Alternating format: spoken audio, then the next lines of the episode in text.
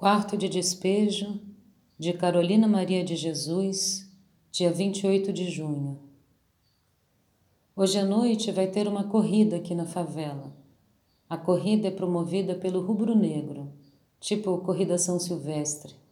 Compraram pinga para fazer quentão, quentão para os adultos e batata doce para as crianças.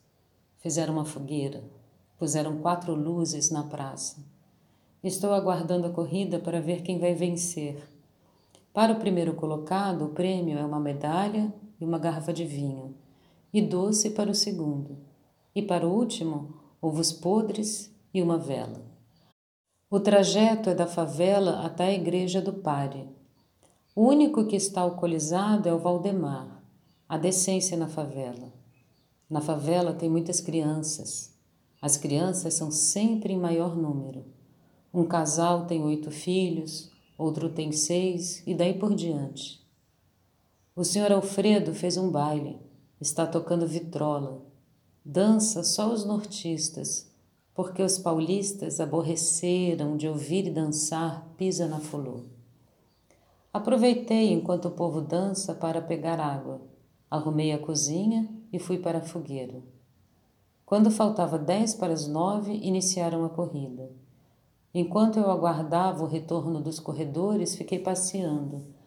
A dona Ida Cardoso fez fogueira.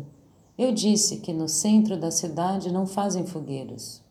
Uma senhora respondeu-me que na cidade a fogueira é de outra forma. Retorno aos corredores. O primeiro colocado é o Joaquim.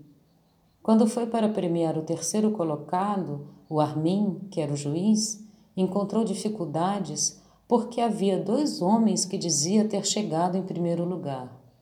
E as mulheres entraram como juiz. Exaltaram tanto que o Armin acabou premiando os designados pelas mulheres atribilharias que predominam. Serviram quentão e vinho. Eu bebi duas xícaras, fiquei alegre. Dancei com o senhor Benedito e com Armin. Quando eu percebi que o álcool estava desviando o meu senso, eu fui deitar. Antes de deitar, dei uma surra no João, porque ele está muito mal criado.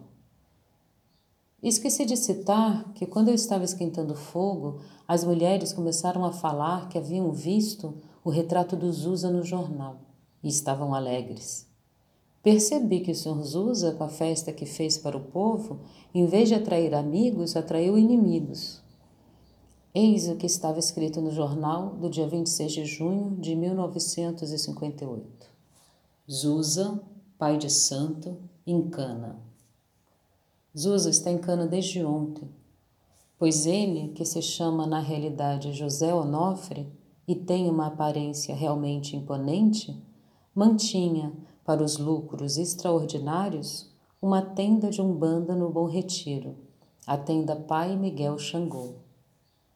É também diretor de uma indústria de cadeiras suspeita de irregularidades na Delegacia de Costumes. Zusa, foto. Foi autuado em flagrante. Eu disse ao Zusa que ele ia sair no jornal. Eu ouvi um senhor dizendo que o Zusa era malandro, mas foi as pragas das mães que gastaram dinheiro e não ganharam nada que pegou igual o Vísigo.